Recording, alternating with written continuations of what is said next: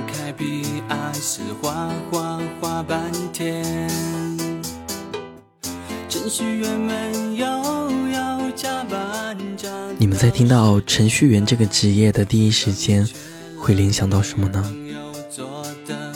相信大多数人的脑海里蹦出来的都是理性、油腻、秃头、单身狗、宅男宅女等名词，但其实他们的日常工作生活，也可以用理性的、逻辑思维极强的一串串代码来制造小浪漫。看谁不爽时，在键盘上敲出一个整蛊小游戏。给枯燥无味的写代码生活增添只有他们能体会的乐趣。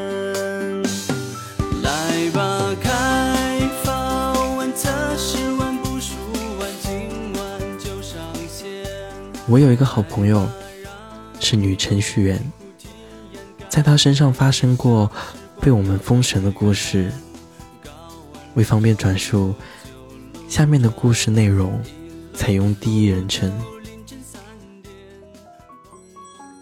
嗨，我是一个大学毕业超过五年的女程序员。没错，就是你们脑海里那个戴着厚厚的眼镜片、背着笔记本电脑、随时随地都能席地而坐、打开电脑修复系统 bug 的女程序员。因为这份职业的特殊性，我一直都没找到男朋友。在大多数人眼里，好像男程序员就是油腻的秃头大叔，女程序员就是戴着厚厚的眼镜片、长相感人的大妈。他们也没有时间出来跟你吃饭、逛街、约会。即使能顺利约会，也会在逛街或者吃饭时突然搬出电脑，跟坐在对面的人说一声抱歉，然后在键盘上敲敲打打。等他们做完这些事儿，对面的人早已没了耐心。所以，我这个女程序员，自然而然的就化身为单身狗，母胎 solo 了二十八年。我有一个所谓的渣男前男友，那纯属是一段孽缘。二十八岁的我，在老家。是大龄中的大龄未婚女性，我妈天天给我打电话催婚，甚至还威胁我，如果再不赶紧找个男朋友，她就来我在的城市监督我找男朋友。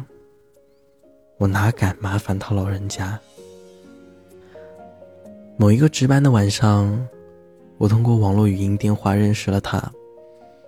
他的声音很好听，对于我这声控来说。印象分就很高。让人意外的是，网络那头的他，说我的声音也很好听。作为一个恋爱小白，第一次听陌生男生这样夸我，我有点晕乎。后来，我和他几乎每天都有聊天。大概过了半个月左右，他说。和你认识的时间也不短了。我知道你们程序员都很忙，估计没什么时间见面。你能发一张你的照片吗？说完，他发了一张自己的照片给我，是我喜欢的类型。毫不犹豫的，我选择了一张前年拍的艺术照，给他发过去。他立马回复说，自己特别喜欢我这个类型的女孩子。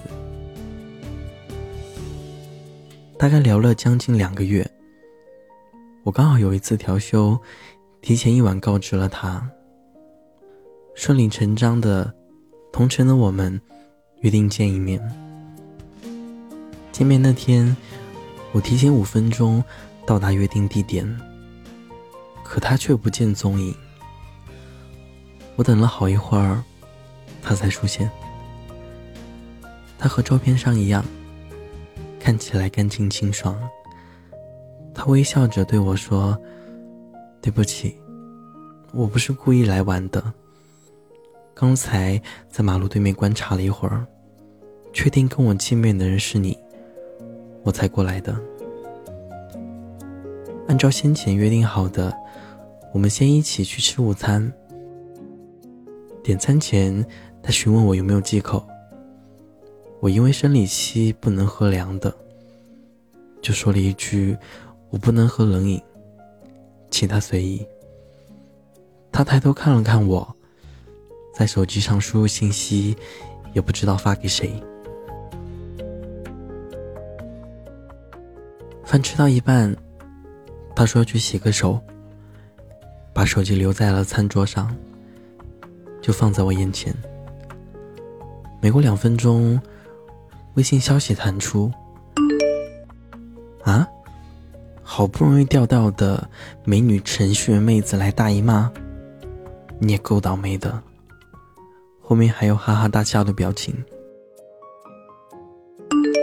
就在我愣神的下一秒，又一条信息进来了：“亲爱的，周六晚上咱们还吗？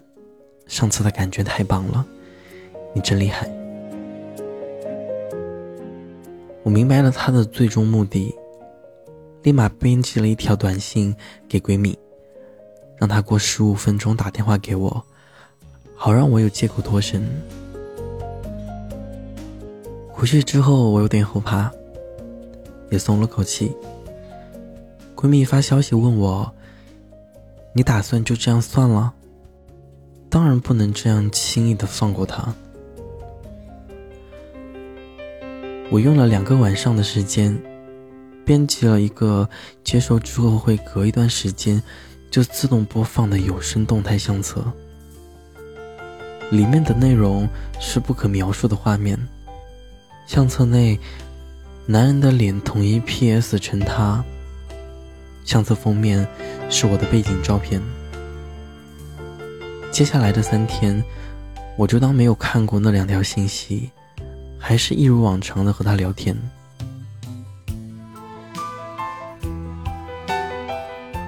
到了周六晚上，我按照计划把编辑好的相册发到他的微信，并标注“请你观赏我的日常”。在他回复了一个表情后，我直接把他拉黑了。大概过了一个月。我好奇自己的恶作剧是否有得逞，就换了一个小号，登上和他相识的那个聊天软件，找到他的主页。果然，看他在那天晚上发了一条瞬间：“老子今天算是背到家了，千万记住，没事别招惹程序员，尤其是美貌与智慧并存的女程序员。”我顺手把这条短信截图发给闺蜜，收到她发来的夸张的赞。虽然我是程序员，但我不丑，